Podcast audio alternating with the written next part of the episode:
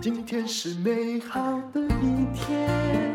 欢迎收听人生使用商学院。我们今天请到的是哦，哦，他们家的坚果我很喜欢吃，因为的确是越吃越有滋味，不是开玩笑。因为其实。我很讨厌咬硬的东西啊，所以要让我把那个硬的东西，像我这么懒惰的人要咬下去，一定要有它不一样的地方。坚果乐园的创办人张轩琪，轩琪你好，大龙姐好，各位听众大家好。上次有来讲过哈，就是大概一年多前吧，讲过创业有多么艰辛。然后做了很多，就是出去摆地摊，雨下得很大，但是也卖不到多少钱，对不对？对对对。可是后来呢，他用独特的低温烘焙法，慢慢的做团购，然后也不是一下成功了，走了好多年。是是是，呃，我们其实这样浮浮沉沉了很久，然后到后来是我决定赌一把，因为有一个团体他们的通路，就是我们想要打进他们，但是。我必须付出大概十万块的产品给他们试吃，嗯，这个是就是一个赌注。我们那时候已经快要弹尽粮绝了嘛，就是快要十，不好意思，十万块虽然不算很多，但十万的产品很多，对对对，那时候简直是一卡车了嘛，对不对？对对对对，那时候我在跟我太太在商量的时候啊，她其实是蛮反对的，她说。我们都已经快要活不下去了，你还这样子丢十万块下去？你告诉我，你要丢十万块下去的之前，你你的负债大概是多少？还是烧掉多少？哦，那时候已经烧掉烧掉快快一千了。嗯，好，对，所以显得十万真的不多了，但是显得在那个时候啊，是相当重大的一个决定。对，都已经弹尽粮绝了。然后我对他说，反正我们就已经。开下这样嘛，嗯，就这么高开了，也许我们就有机会啊，嗯，对不对？我是一直花了几天的时间去说服我太太，嗯，你是属于里面比较开创型的，你太太是属于守成型的。诶，一般的另一半的太太，大部分都是属于比较守成型的。我们家不是，哦，我这刚好是属于那种比较。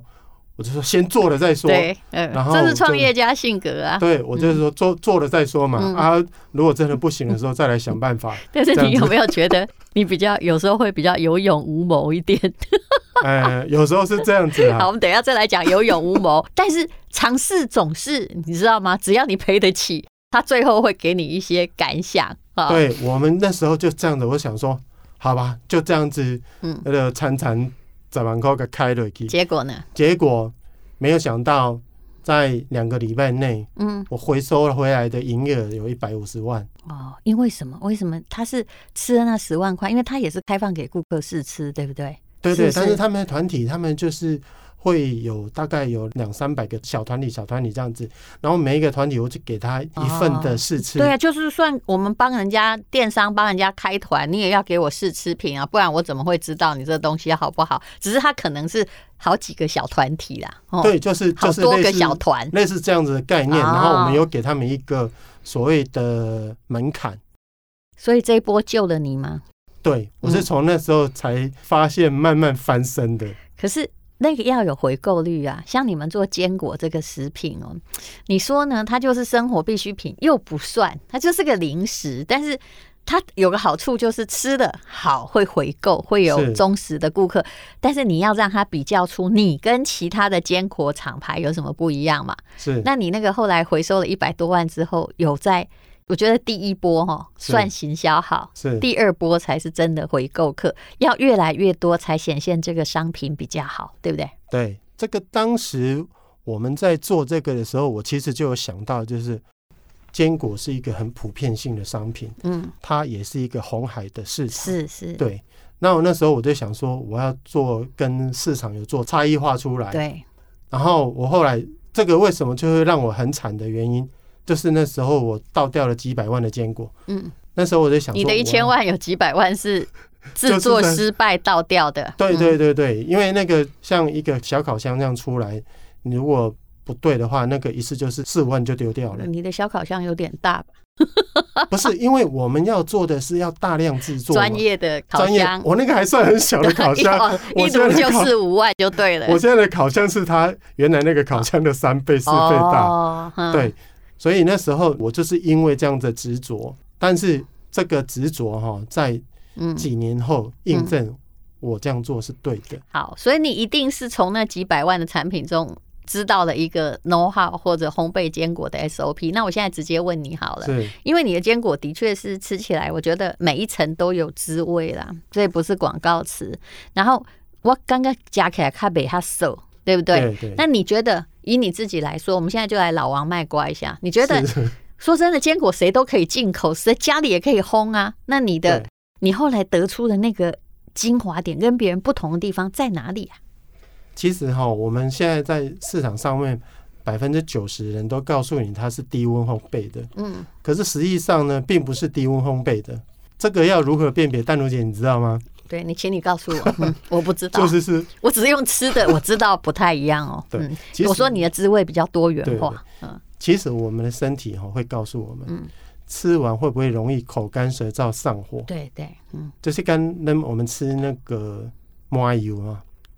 麻油是，如果一般吃麻油都会上火啊，啊，如果它没有经过高温去焙炒啊，嗯，一个微胖，嗯，对，啊，所以因为是不是跟里面如果高温它碳含量高，那你就会上火有关系啊？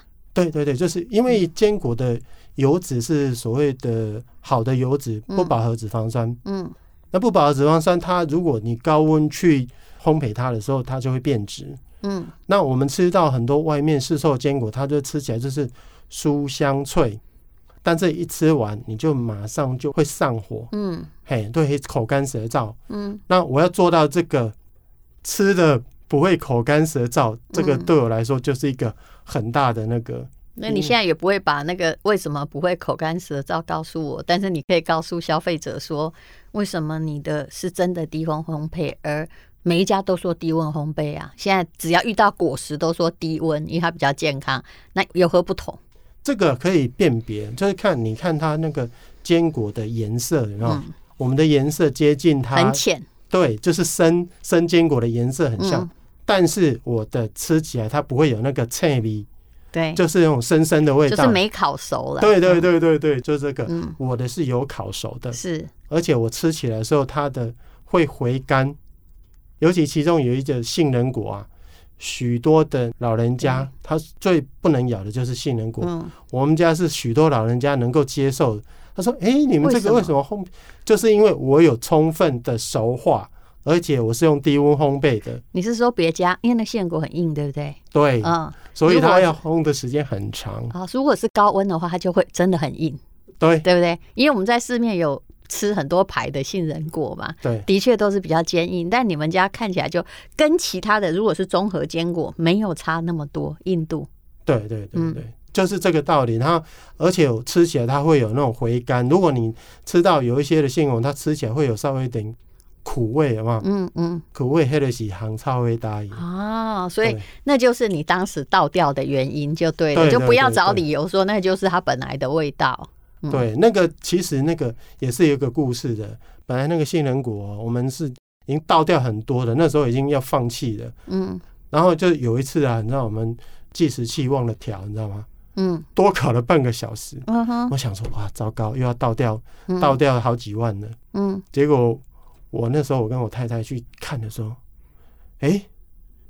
哎、欸，这个就是我们要的味道。嗯、我们那时候，这个这这是意外的。所以也就是说，如果你真的要达到了低温烘焙，你恐怕在电费还有人力的时间的消耗上都要多很多。对，那个就是这成本会比别人多很多。嗯、但是一般的，如果是真正的，因为像你是产销一条龙服务嘛，是研发、生产、包装到出货到最后行销。如果你只是制造厂的话。通常就会越快把它烘好越好。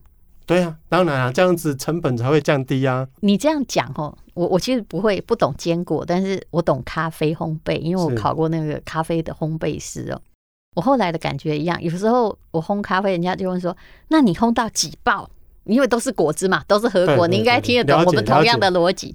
我就想了半天，我从来没有到就是二爆的那个啪啪啪二爆的那个东西，因为你如果烘到那里哈，不管是艺妓，还有各种顶级咖啡，它的味道跟炭烧咖啡都一模一样。对，因为它温度太高了，所以我之前看过大前研一写的一本书，他曾经在公司当顾问，他说他们开发一种咖啡机，后来发现那个高温的意式烘焙机，你不管放进三千块的豆子、两百块的豆子、一百块的豆子，出来都一模一样。那个答案，我相信我们都想得到，叫做。啊，都烤焦了嘛，就都变干烧。其实坚果也是同样道理，对，对不对？没有错。你如果急速哈把它烤焦，就会不好喝。所以我自己烘咖啡的时候，你知道我们那个咖啡是半直火的机器，也就是说，我用这样来解释坚果哈，我自己比较能了解。相信大家也知道，我们两公斤两公斤烘这样子的受热就小量，对，它才因为它那个会滚动嘛，是它比较均匀。可是呢。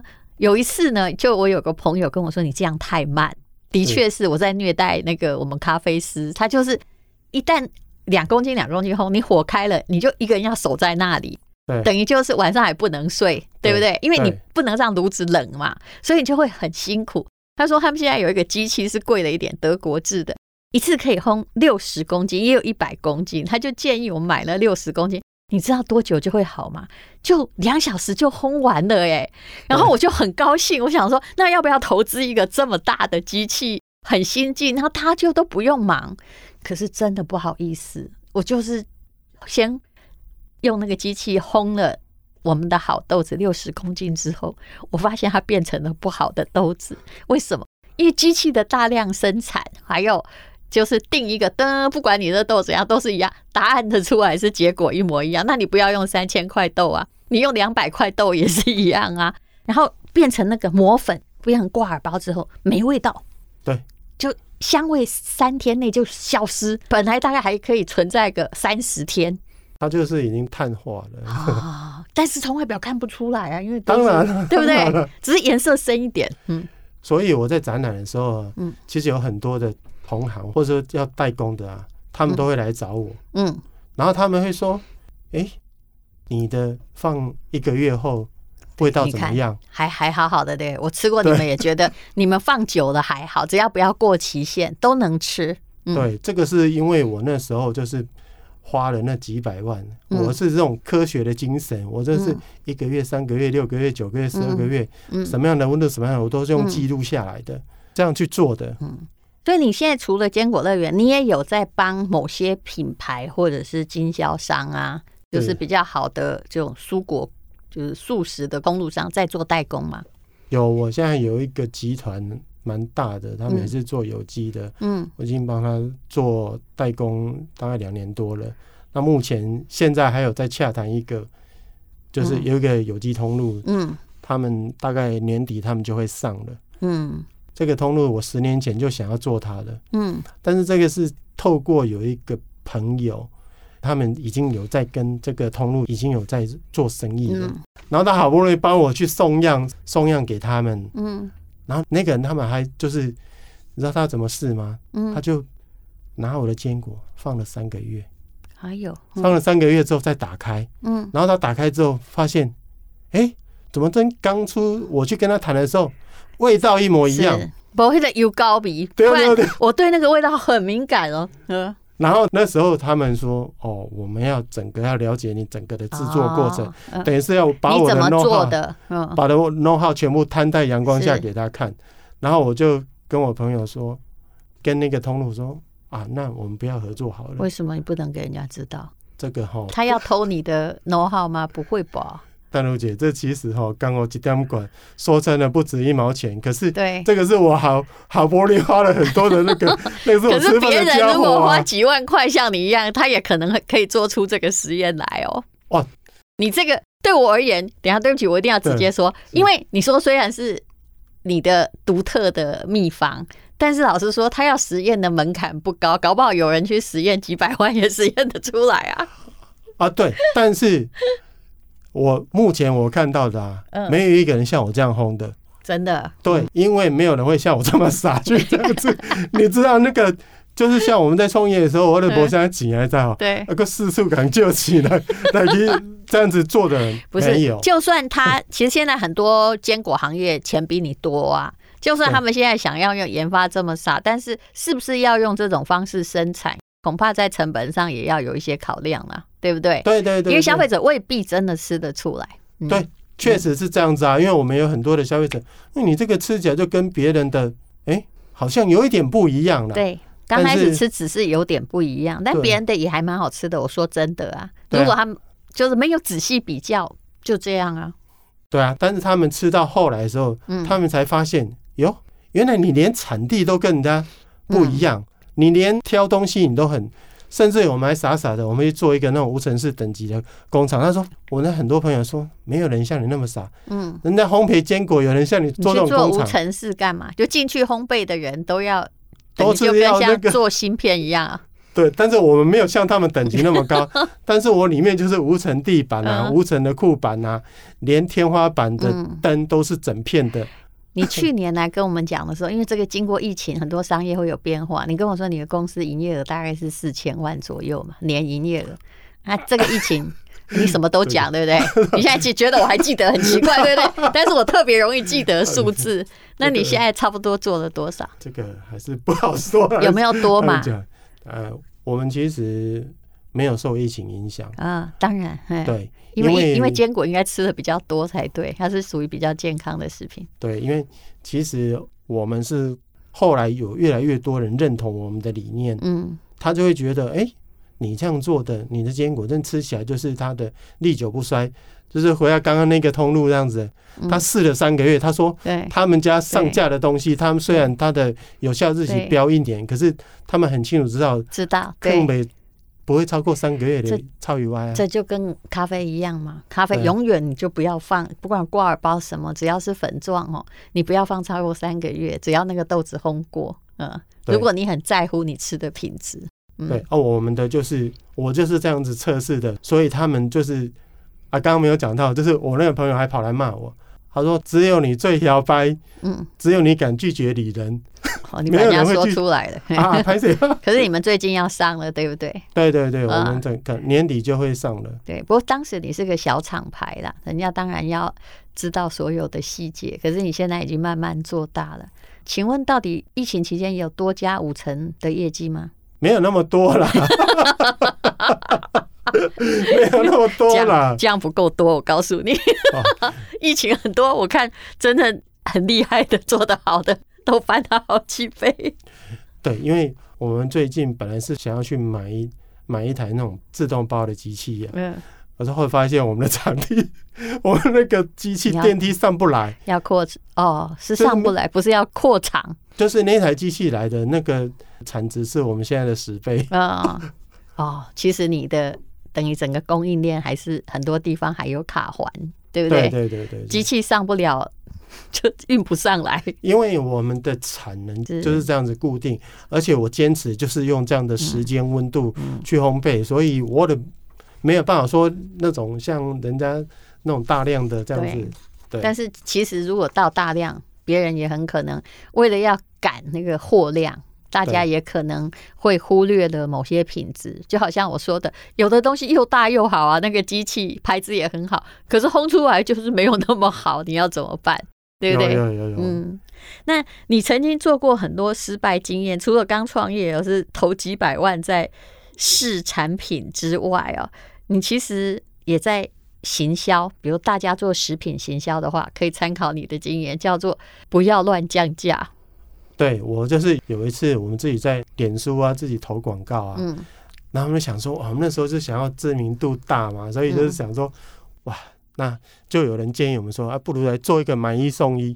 那时候想啊，对哈，买一送一，那我给人家限定时间就好了。买一送一啊，对，但是基本上毛利就已经几乎都吃掉了，再加上运输成本，等于就是铁来做公狗啊那。对对对，那时候就想说，反正我就打广告嘛，对。然后我就想三天三就三天的时间让他去做，嗯，结果第一天做的时候，天哪，那个爆单几百张单子来，然后后来我就想说，哎呦，啊这样不对哦，那是有人提醒我说，哎，你这样做的话，那以后人家怎么会可能会给你买那个正买这种常价价格格的，对。对，结果我就是经过了一段时间的观察，那几百单啊，嗯回购的不到两趴。哇，这个真的要做统计，也就是降价来的新顾客，但这新顾客并不是坚果的经常食用者。事实上，他只在乎低价，不在乎品质。对嗯，对，这是我们是花，这叫做花钱买经验嘛。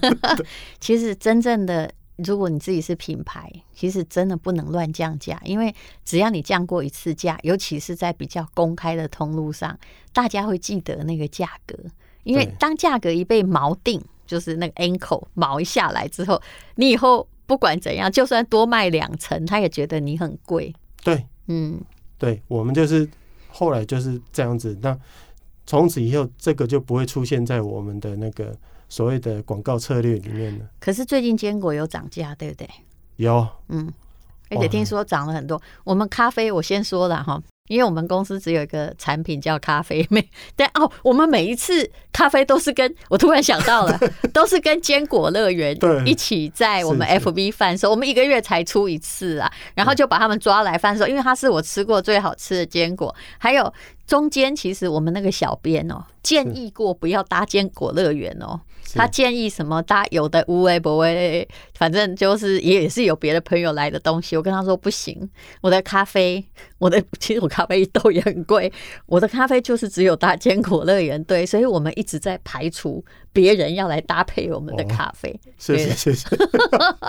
哎，但是后来小编也跟我说，其实老板哈用原来价格，就是现在好像是好大两包才八百多块。他说他其实撑得很辛苦，因为我们咖啡涨了九成，从疫情以来涨了九成，顶级咖啡豆涨九成。请问你们涨了多少？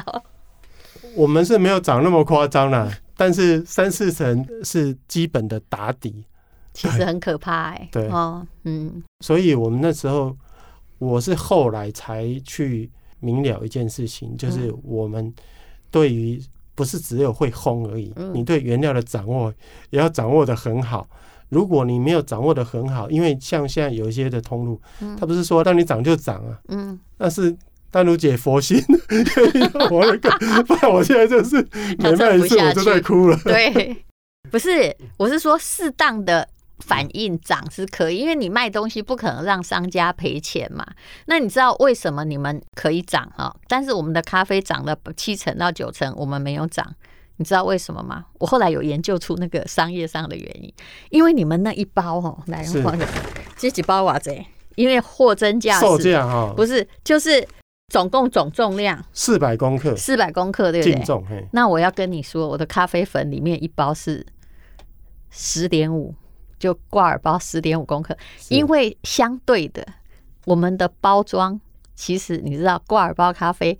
包装跟里面的东西比，不是一比四就是一比五。其实那个包装本身吃掉了很多的成本，就是虽然涨很高，但是它克数少，所以我们还在忍着忍着不要涨价。但是它这个不行，因为它在里面一包哦，外面那个包装就只有几公克，里面是四百公克，净重就四百。是，所以你的成本如果涨四成，对你的。营收的影响就是你的净利影响可能会全部都吃掉，对啊，嗯，对不对？我这样算就是对的嘛，嗯，对对对。所以你你必须有涨价的理由，但是我记得那时候我们也只能涨个二十块之类的，超惨，因为你一时涨，消费者其实他可以当我们去买菜，也可以不必了解这菜多难种。或者是哎，菜种子的价格变多，这跟都消费者无关啊。所以其实原物料都涨哦，你要在涨价过程中，都是商家必须面临的艰难挑战。你要怎么涨，对不对？然后不要让消费者一时让你说我这个月都不买了。嗯，对啊，我们那时候就是这样子，很挣扎，嗯，很挣扎，因为因为你看，也不是只有我一家，我又不是独卖的商品。嗯，很多人在做坚果啊，结果其他的坚果有涨吗？有有，大部分的都有涨。不，你知道，如果他们里面只有一百公克，他们就可以涨少一点，因为里面你你知道我现在的算法吧？所以如果你这是里面是四百公克，你就太扎实的原料啦。嗯，对对对，而且我原来的配比是怎么样就是怎么样。是，因为我的个性就是我跟跟人家做生意，我就是诚信，我就跟你说我是这样就是这样子。对，就像我们合作那一间大财团呐，我跟他说我们是这样的配比，有几次啊，嗯，他们突击检查就把它拆开，然后这样子把它倒出来，然后每一个看，它的比例多少。嗯，他过了两个月才跟我讲，嗯，他说哦啊，张老板，我怎样你你做老实的，你你敢讲安怎就是安怎，对，因为有消费者跟他反映说，哎。啊，你这个为什么都没有混在一起？嗯，都是那个。我这样说，因为我们都是怎样？你讲清楚什么没有混在一起？就是说那里面的坚果啊，不是这样子混合在一起的。是，因为我们都是照比例，然后他用电子的称的，称好之后它下下来，所以是一层一层的。对，我这固定比例多少？嗯，因为我如果要偷的话，嗯，我如果跟它混在一起啊，我是可以贵的，我这个可以。放少一点。你讲的还是嗯，我第一次听到，我现在了解，因为你里面是综合坚果嘛，对对不对？其实一般外面买的那综合坚果，我必须说它的化学调味料加的很多啦。然后因为它的可以不要涨价，是因为它里面就是也许就五十公克嘛，对不对？一百公克。它的包装还是占了很大的分量。那我看到那个坚果乐园做的就很好笑，那里面扎扎实实四百，所以你反映的全部都是原物料价格啊。是是是，然后我们就是因为我从以前做事情就是这样子，嗯，所以我就觉得啊，我们就是要这样做啊，嗯，对。所以其实人诚信还是很重要。哎，你上次跟我说你太太以前的职业是什么？哦，她是护理师，是啊，所以她也是属于严谨一派的，对不对？对，嗯，好，那这就是从这个自己哈，从摆摊呐，他几乎是从摆摊开始做起，然后到电商，然后现在呢，已经进入了各大通路的坚果乐园，而且每一个月哦，我的这个我们咖啡也没有品牌，我们就每个月哈，就是。委托这个咖啡烘焙师，我们自己去调，然后去烘焙一次，永远都是搭坚果乐园一起出场。那现在坚果乐园自己单飞，你要给我们一个，嗯、我也不能说不涨价的价格，哎，很合理的价格啊，货真价实的价格。好，我们广告再来聊。好，要提供什么样的优惠呢？每次只要有朋友来谈创业，都需要他提供一个真正的好东西。来，这一次哈，我们就是本来一包的坚果哈，在外面的售价是五百八，嗯，然后现在有一包综合坚果，再加一包原味五坚果，嗯，再加一包，不要写，综合坚果跟原味五坚果是什么差别？综合坚果里面有四种，有杏仁果、核桃、腰果、夏威夷豆。嗯啊，这一包是净重，就是四百公克哦。对。然后原味五坚果，它里面有五种，就是杏仁果、腰果、核桃、夏威夷豆，还有多的胡桃。反正就多一种嘛。不过我很喜欢胡桃了。嗯。对。那这两个加起来就一千一百六了，哦，再加一包三色果干，它的售价是两百八。那你要卖多少？丹如姐的优惠啊，被发贵呢。我可以跟你讲啦，你真的也不用这么可怜啦，因为我真的知道涨了四成，你可以涨一点，没关系。大家请看资讯栏的连接。坚果乐园这个老板很老实，我们都知道。那不管他是做地摊赔到上千万，或者是现在呢啊，营业额呢应该也有五千万。我在这个啊，可以大概推估一下。那你吃吃看就知道什么叫做。慢慢的烘焙，因为核果是有生命的东西，那它的确，你买了也最好不要放太久。可是你可以感觉到，就是说，现在人类又不可能生食，但是熟食却维持住那个自然果实的味道是什么样的味道啊？对，这个是我们现在就是讲，大家都在追求的，嗯，就是原型食物。是，对。您那八百多，该不会还包邮吧？诶、欸，这个现在好好考虑哦。嗯，好了，买。好，那我好好算一下。对，你这样不对哦，可能嗯啊，你知道邮费很贵的。好，我们看一下连结就知道最后结果。谢谢张轩琪，坚果乐园，谢谢，谢谢丹如姐，谢谢各位听众。